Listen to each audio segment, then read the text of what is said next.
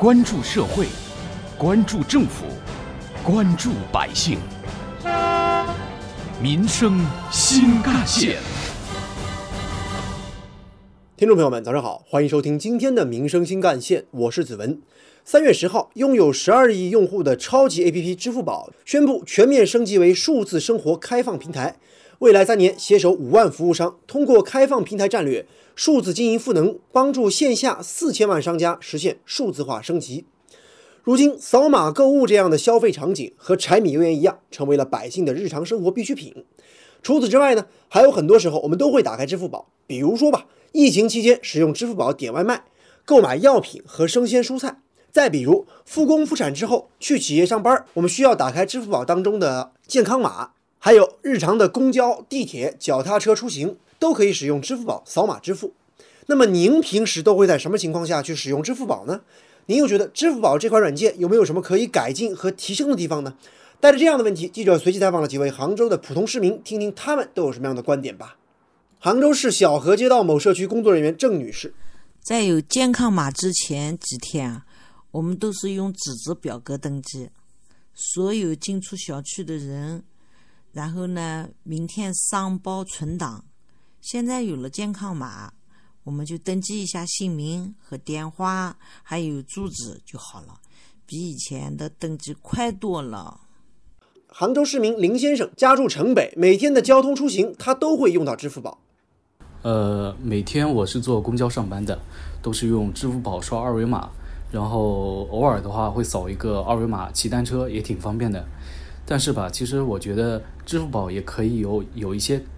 其实支付宝也可以有一些改进的地方，比如说，呃，主页的界面可以做得更简洁，然后我用没什么问题，就是我爸妈他们在用的时候就会容易看花眼。而王先生是杭州市拱墅区某品牌水果店的销售员，在他们工作的店中呢，记者看到了很多结账的顾客都在使用支付宝或者微信扫码支付。呃，扫码支付肯定方便了。呃，特别是有时候我们还那个戴手套啊，切水果啊，给客人打包啊，这个时候那个用钱来那个找钱的话，肯定是不方便的。嗯，有的顾客呢还会用这个刷脸支付，我们是希望这个。支付宝的这个呃外卖页面呢是能做的更好看一点，呃尤其是啊因为其实我们呃因为其实我们每天不少的水果呢其实都通过这个线上的外卖啊卖出去的，所以呃页面好看又简洁呢，我们这个销量呢才能好。其实不仅仅是为入驻的商家提供便利，在昨天全网直播的支付宝合作伙伴大会上。支付宝还公布了平台升级的各个方面的消息，主题是打造数字生活平台，开放共赢生态。发布会上，蚂蚁金服 CEO 胡晓明表示，支付宝打造数字生活新基建有着扎实的基础。我们在看服务业的数字化的大潮，这个大潮已经来临，但是中国线下的服务业还有百分之八十没有被数字化，还是拥有很大的空间，所以。面对这样的现状，面对这样的服务的机会，我宣布，支付宝从金融支付平台全面升级为数字生活的开放平台，从支付就用支付宝升级为生活好支付宝。除此以外，支付宝未来的改版方向还将涵盖数字的新服务，共建数字生活商业新生态，推进绿色健康智能新城市建设。助力马商经营数字化转型，推进信用消费新时代，以及打造数字小店经济等内容。挖掘新闻真相，探究新闻本质，民生新干线。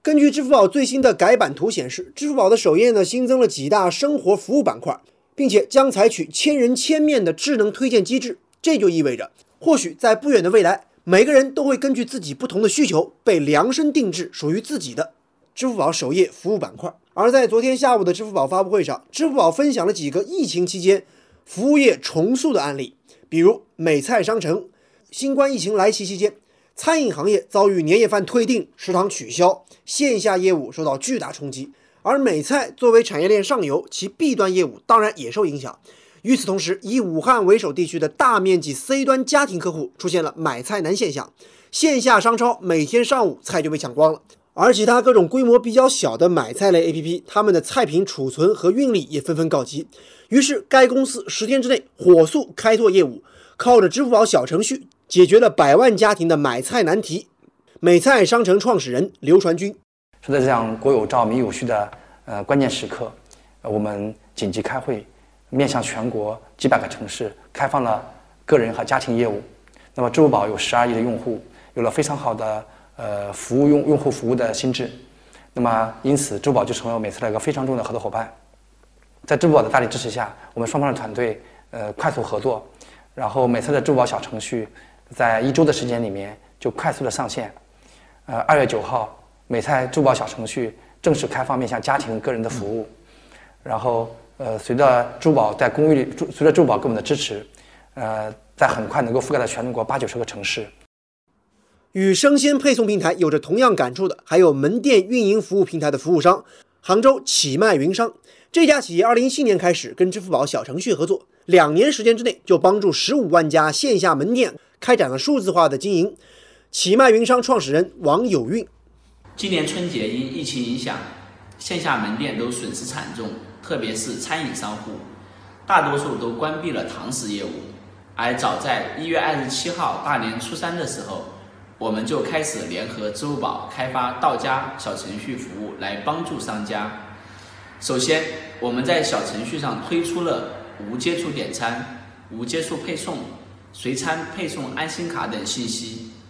我们也推出了二到四月免费给商家提供外卖小程序服务。接下来，我们还将联合支付宝继续探索健康码的应用，希望能给消费者带来更健康、安全的到家服务。也能让更多的商家尽快的恢复到正常经营，减少损失。支付宝小程序于二零一八年九月份推出，相较于微信小程序呢，算是落后了一年半的时间。不过，支付宝小程序走过了一条和微信小程序不太一样的道路。不同于微信小程序的去中心化，支付宝小程序的重心就是打开流量通道和入口，建立更多的服务场景和能力。在陆续打通了 UC、高德、钉钉、饿了么、天猫精灵等阿里系列应用之后，支付宝也慢慢把小程序的触角伸向了更远的地方。同时，支付宝还决定开放小程序六大中心化入口，一级流量扶持中小商家。这也就意味着，支付宝的新改版可以让普通的中小商户也有机会和超大品牌一样，在支付宝获得同样的展示机会。有关于我们今天关注的支付宝升级改版改变了什么的话题，网友的留言讨论也很热烈。有的网友大力点赞，比如说网友吴奇华就说啊，支付宝里的理财板块我觉得挺好的，我是一个理财小白，支付宝挺方便。另外网友 Plus 则说呢，不知道会变成什么样，但是怎么样子都期待，毕竟支付宝从来没出过什么大问题，它很稳定啊。但是也有网友表示吐槽，比如说网友安装到家则表示，千人千面说得清楚，但是咱们要警惕大数据杀手哦。另外网友玩了个句则表示呢，小程序是把支付宝做得更丰富了，但是一直做加法。很多是无用的更新，希望可以做一些减法吧。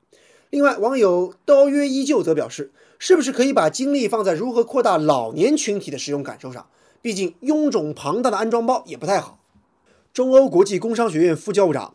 商业评论总策划辛荣教授表示，服务业数字化是经济数字发展的关键，大量服务还没有网络化、互联网化，也没有数字化。支付宝从金融工具到数字生活开放平台，能够帮助线下商家，尤其是服务商家早日实现数字化转型，这是一条值得探索的道路。有关于我们今天关注的话题，您将听到的是本台特约评论员、资深记者叶峰老师的观点。支付宝新近推出的这个新版本，它最大的亮点是增加了许多为民服务的内容。作为一家企业的产品，支付宝从问世开始的单一的线上支付，不断拓展。到了现在，已经涵盖到了民生服务的各个领域，其社会美誉度和它的经济效益也是不断的增长。从这一点来说，体现了一家企业的承担社会责任和获取经济效益不是对冲的，而是相辅相成的。与此同时，他们这些服务的推出也促进了各个行业自身发展，应该有更针对性的聚焦公众需求，谋新创新。而从社会面上来讲，这也充分证明了创新是改革发展的唯一手段。虽然我们的社会上实体经济还需要长足的发展，虽然线上的服务需要线下来支撑，但是我认为上述这些经验是可以被复制、被借鉴的。有关线上支付平台为我们的日常生活提供便利的话题，《人民日报》也曾发表文章指出，线上支付平台的推陈出新，为用户提供方便，值得鼓励。但是，政府职能部门的监管绝不能缺位。监管亮剑和创业创新其实并不矛盾，当然也是为了更好的推动业态稳定健康发展。对于监管来说，最重要的是在刚性和弹性之间寻求最优解，在精准精细上下功夫，绝不能搞一刀切。实践证明，在充分吃透了技术原理、吸收了专业意见的基础之上，因时因地的不断调整监管策略，才能提升监管的专业性、有效性和前瞻性。当然，另一方面来说，监管和包容也从不相悖，